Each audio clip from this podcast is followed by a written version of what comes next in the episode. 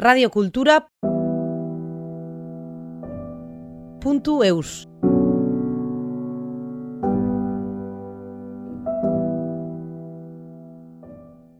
On n'est toujours pas quand on finit un disque, enfin, c'est une aventure euh, dingue. De se livrer comme ça, euh, de leur part, euh, envers une oreille extérieure. Et puis moi de rentrer dans un univers, d'essayer de comprendre qui ils sont, d'essayer de, comprendre où est-ce qu'ils veulent aller, de d'aider à, accomplir quelque chose. c'est hyper privilégié comme position.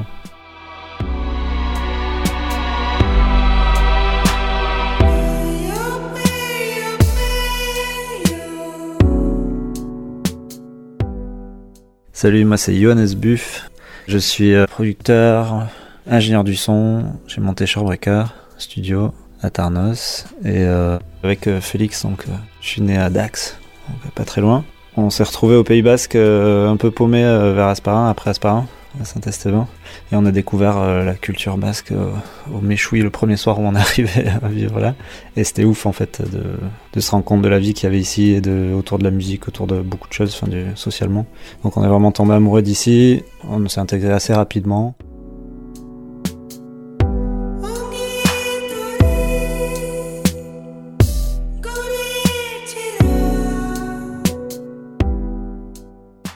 Moi j'ai appris la guitare et Félix la batterie. Moi, J'ai jamais vraiment joué dans un groupe, mais toujours euh, la musique, toujours je fais de la musique pratiquée euh, de près ou de loin. Et euh, j'étais coiffeur en fait. Donc euh, j'ai fait un CAP de coiffure à, à Anglette. Et euh, quand j'avais 18 ans, je suis parti d'ici pour aller euh, travailler à Paris dans un, salon. Je, faisais déjà des tournées en fait à l'époque. euh, en tant que coiffeur, je bossais pour la, la haute coiffure française. Et je partais en fait euh, en tournée, mais avec de la coiffure. Donc j'étais sur scène pour la coiffure. Et euh, un jour j'en ai eu marre, j'avais envie de faire des disques. Petit déclic euh, musical, euh, voilà. Donc j'ai arrêté, je suis parti euh, essayer de faire ça en fait. Et je fais ça depuis 20 ans. Et donc j'ai commencé à rencontrer les groupes et à enregistrer qui avait envie, comme je pouvais. Puis je suis parti en tournée, donc j'ai fait bien une dizaine d'années de tournée avant de commencer vraiment à faire des disques.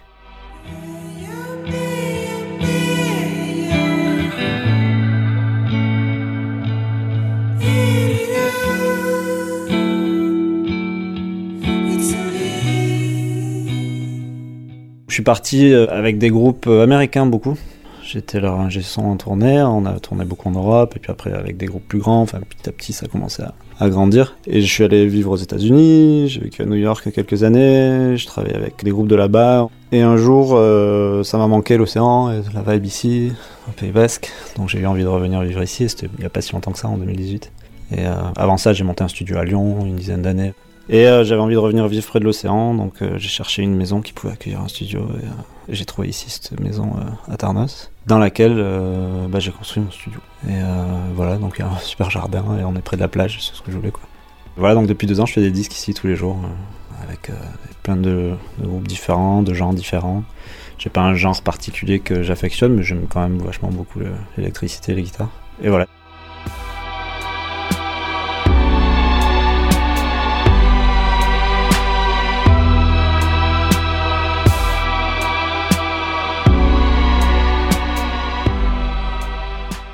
Avoir une personnalité, c'est toujours bien. euh, Les créatifs, les musiciens, même les labels, enfin tous les gens qui veulent faire de la musique et faire enregistrer de la musique, ils cherchent forcément une personnalité. Enfin moi en tout cas je le vois comme ça.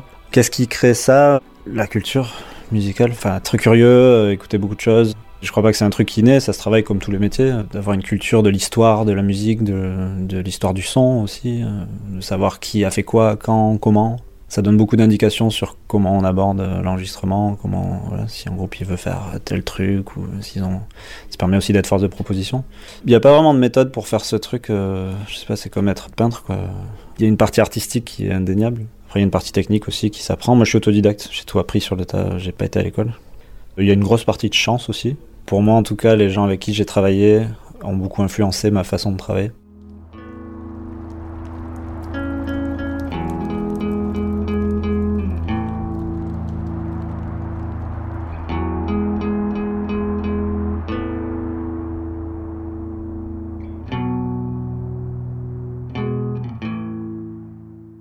J'ai bossé avec, euh, pour euh, citer les plus connus, il y aurait euh, les membres de Sonic Youth. Bah, quasi chacun, avec, ils ont plein de projets différents, donc je bossais avec tous ces projets-là. et euh, The Internet, un groupe de Los Angeles, de R&B. J'ai bossé avec beaucoup de groupes indépendants américains qui avaient pas trop d'argent, donc ils avaient besoin d'un mec qui faisait tout. Donc sur la route, je faisais tout. Je faisais le son, le tour management, je conduisais, j'avais un van, du backline, donc je faisais tout pour une modique somme journalière. Et du coup, ça a mis un peu mon nom sur la carte parce que tous ces gars-là, ils se passaient le mot et ils m'appelaient après parce que ouais, il est cool, il, est pas cher et il, a tout. Et voilà. Et du coup, je vais les chercher à l'aéroport, je les ramène à l'aéroport et c'est fini quoi. Et c'était des groupes avec une esthétique assez particulière, pas forcément punk, mais plutôt euh, DIY. Donc euh, c'est des groupes qui sont pas sur des labels majors, qui sont sur des petits labels indie, qui font tout eux-mêmes. Voilà, donc j'ai vachement été euh, influencé par ça. Sans parler de son et de style, juste l'idée qu'on peut faire euh, beaucoup de choses avec pas grand-chose, et que euh, l'identité la singularité, être différent, c'est une qualité.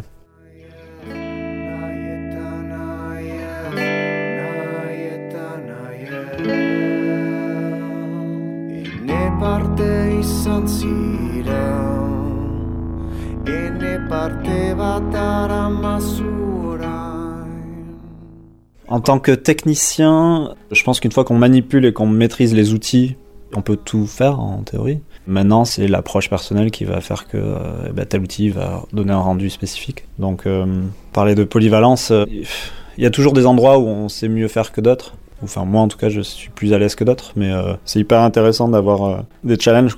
Moi, je m'ennuie jamais, en fait, tous les jours, c'est vraiment différent. Et parfois, je sèche. parce que c'est compliqué. Bah, ouais, comment on fait ça Je sais pas. Si j'avais un groupe de reggae qui venait demain, j'ai jamais enregistré de reggae, je saurais pas. Tu vois, et c'est là où tu fais appel à ta culture, c'est que tu as une idée d'un son ou de, ta culture à toi, ma culture personnelle, elle me renvoie à tel euh, reggae ou tel son, donc je vais naturellement aller chercher ça en utilisant les outils euh, que j'ai à dispo. Mais euh, voilà, je pense que les goûts personnels, la culture personnelle du technicien avec qui on bosse. euh, ou du producteur, elle influencera euh, beaucoup de choses. Donc c'est difficile de dire qu'on est des outils transparents, euh, nous les techniciens, ou enfin, moi les ingénieurs du son. Quoi.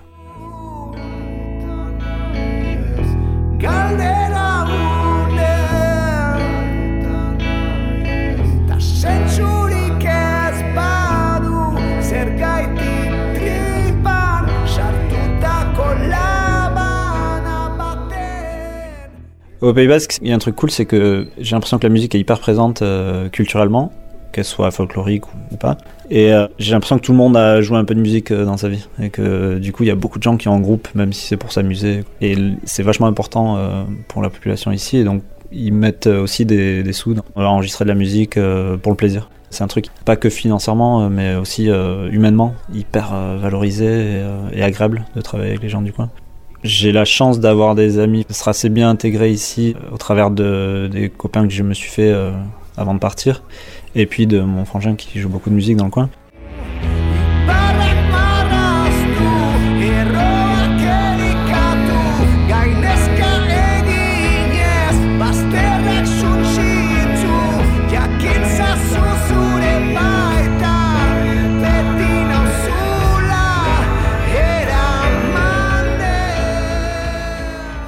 Là, je suis en train d'enregistrer Willis Drummond, euh, leur prochain disque. J'ai travaillé récemment avec Bilaka, complètement autre chose, euh, sur euh, enregistrer la musique d'un spectacle. Ils sont très très bons, c'est des super musiciens avec Stéphane Garin, Chabi Etcheberry et Pachi Amulette.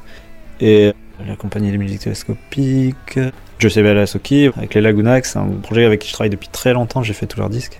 Orbel, ouais, aussi. Lumi, voilà. Donc dans des genres différents.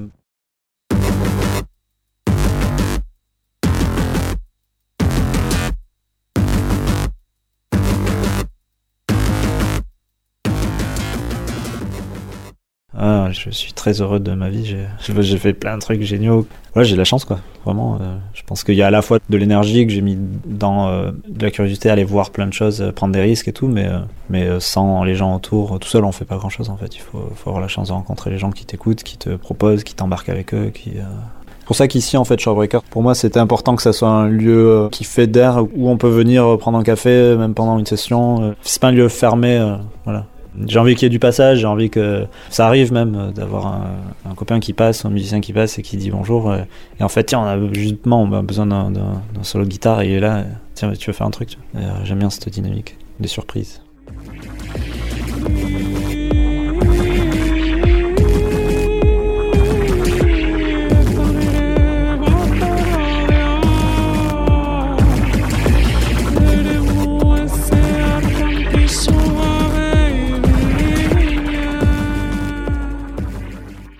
Basque, euh, vu que je l'enregistre euh, pas mal, elle est pas évidente à enregistrer, les consonances sont rudes par rapport à l'anglais ou même au français. Donc euh, j'en parlais justement avec euh, Jurgi de Willy Tout Monde et il me disait qu'il écrivait vraiment particulièrement pour chanter. Donc il choisissait les mots selon les consonances, selon la longueur des mots, le nombre de syllabes et tout pour que ça soit pas trop compliqué à chanter. Et donc ouais, j'ai tendance à, à- justement avec ma culture saxonne à pousser les chanteurs basques à lisser un peu ces consonances-là, à arrondir les angles. Avec pas, on a, on a fait 4 disques, je crois, 3 ou 4 disques. Et je trouve que là, il arrive bien à, faire en sorte que la langue soit plus fluide. Parce qu'il y a beaucoup de R, de K, des choses qu'il a besoin de prononcer fortement. Et il y a toujours la peur de pas être compris dans la langue basque, alors que quand on écoute le- les chanteurs américains, par exemple, ils s'en foutent complètement. Ils, ils interprètent la langue, c'est très libre. Et en basque, je trouve un peu rigide encore. En tout cas, dans l'expérience que j'ai avec les gens avec qui j'ai pu travailler ici, je vois qu'ils sont hyper ouverts à, modifier ça et à, être plus fluide dans la langue. Et je trouve c'est cool parce que ça la rend musical, plus musical encore. Même s'il y a des super, enfin il y a des artistes euh, basques euh, incroyables.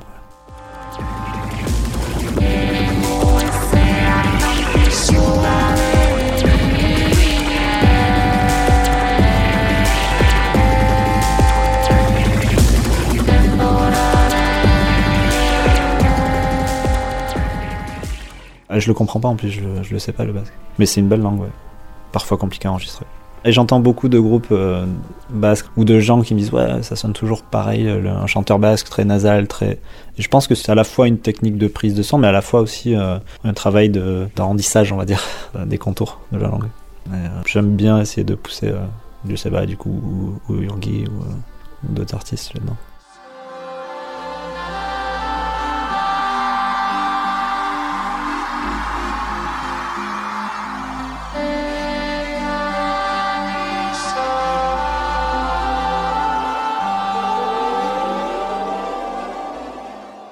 J'avais pas besoin d'une grande cabine de prise hyper grande puisque la musique que j'enregistre elle, se contient très bien dans une petite pièce. Donc j'ai plutôt une grande régie lumineuse et une petite cabine de prise elle fait à peu près 40 mètres carrés. Il y a rien pour l'instant que j'ai pas réussi à faire euh, dedans. J'avais l'orchestre tout puissant euh, Marcel Duchamp qui est venu ils étaient 14 ils sont rentrés dedans. Donc, euh, avec euh, deux marimba contrebasse c'était le bordel. On était un peu à l'étroit mais ça marche donc je suis assez content de l'aspect technique du studio qui fonctionne très bien Shorebreaker, c'est vraiment un labo, hein, parce qu'on mutualise en fait le lieu. Il y a Willy Drummond donc, qui répète ici, c'est un peu leur QG. Il y a Pierre, euh, donc euh, petit fantôme Pierre Lusono, qui a son petit studio de son côté avec euh, plein de synthé, et puis moi qui ai tous mes instruments et mon, équipement, et, tout est en commun, on peut tout emprunter les uns aux autres. Donc ça fait un endroit qui est assez riche en couleurs, en, en instrumentarium, autant de l'électronique que de l'instrument acoustique.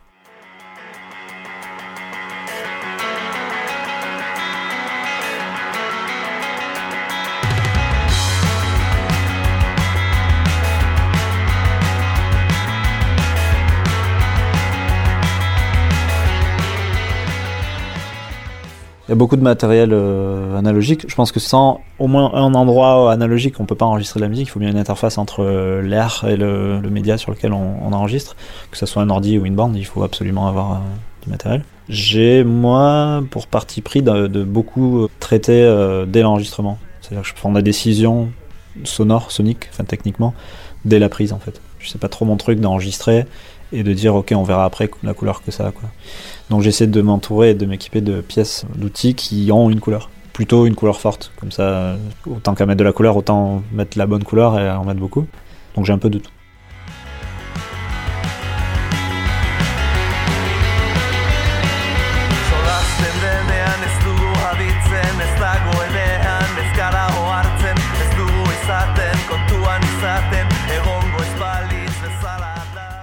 Dans la vie d'un disque, il y a plein, plein, plein d'étapes.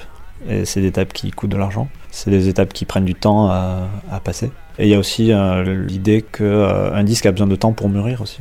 On a besoin de temps pour être sûr de soi, pour euh, changer, pour modifier des choses, euh, voilà, pour appuyer des intentions, pour dire ouais c'est exactement là que je aller, mais il faut que je refasse parce que je l'ai pas assez bien fait. Mais il faut pouvoir l'enregistrer déjà une fois pour pouvoir se rendre compte si c'est exactement ça. C'est difficile de jouer un morceau à la guitare et puis de, de dire c'est exactement ça que je voulais faire. Il faut s'entendre un peu aussi derrière pour confirmer un peu ce truc-là.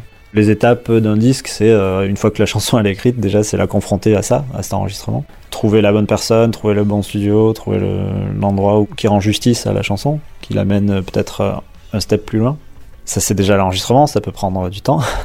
Il y a ensuite l'étape de mixage où on, où on continue à pousser, on continue à modifier, à, aller chercher d'autres choses. Ensuite, il y a un mastering, enfin, il y a, il y a plein de petites étapes comme ça. Il y a aussi euh, la fabrication, tout bêtement, des, des- des CD ou des vinyles, qui peut prendre du temps. En ce moment, par exemple, on n'est pas loin d'avoir un an de, délai entre l'envoi des masters à, l'usine et puis de recevoir son disque euh, physiquement.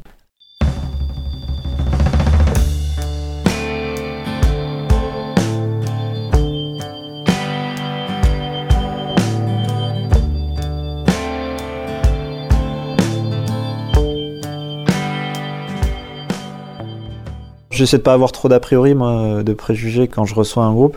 Typiquement, euh, Bilaka, je savais absolument pas à quoi ça ressemblait. Je voulais aller voir le, le spectacle justement pour savoir quoi, qu'est-ce qu'on allait enregistrer. Et il y avait plus de place d'invite ni rien, donc j'ai pas pu aller le voir. Ils sont arrivés et j'étais surpris à quel point la BO était trad. Et j'étais surpris à quel point j'ai pris mon pied à enregistrer ce disque en fait. Pas parce que je suis pas fan de trad, mais parce que parce que c'est pas un truc que je pratique euh, souvent et, euh, en fait. euh, il y a toujours de l'espace pour mettre aussi des choses personnelles, même quand la musique est euh, très codée. Donc ouais, avec Bilaka, c'était un peu ça l'exemple où euh, bah, je savais pas à quoi m'attendre et en fait, euh, agréable surprise. Mais l'humain compte plus que la musique dans, dans un sens. Quand ça se passe bien humainement, on est toujours content de, de ce qu'on fait.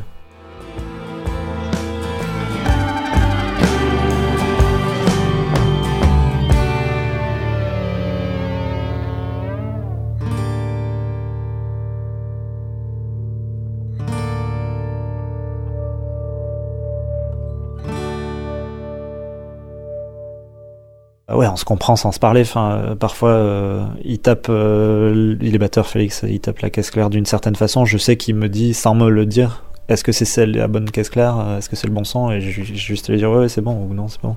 Enfin, il y a un truc, on a la même culture musicale, on a, on a grandi ensemble. Enfin, c'est la musique, on la pratique ensemble. Même si je suis parti longtemps, en fait, on a toujours été proches musicalement. On s'envoyait des disques avant qu'il y ait Internet. je recevais des disques à Paris. Dans ma boîte aux lettres, il en recevait ici. Donc ouais, il y a- un truc euh, hyper intuitif. En plus, c'est un méga musicien. Enfin, je suis pas objectif, c'est pas la bonne personne euh, avec qui me demander. euh. Et en plus, c'est un mec super drôle et, gentil. Enfin, je connais un gars comme ça à Chicago, c'est un peu. Et je le décris, ce mec, Brian Case, c'est le Félix de Chicago en fait. C'est- vraiment. ouais, bon, moi je suis pas objectif avec Félix.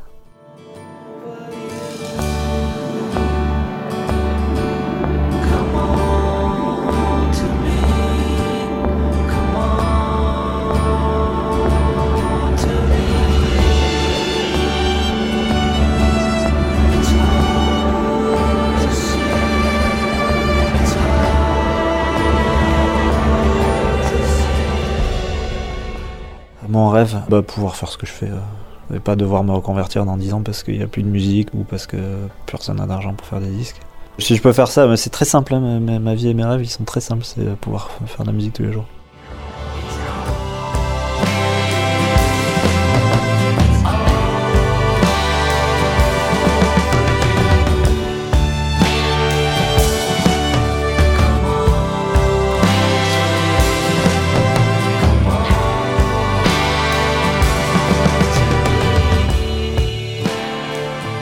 Radio Cultura.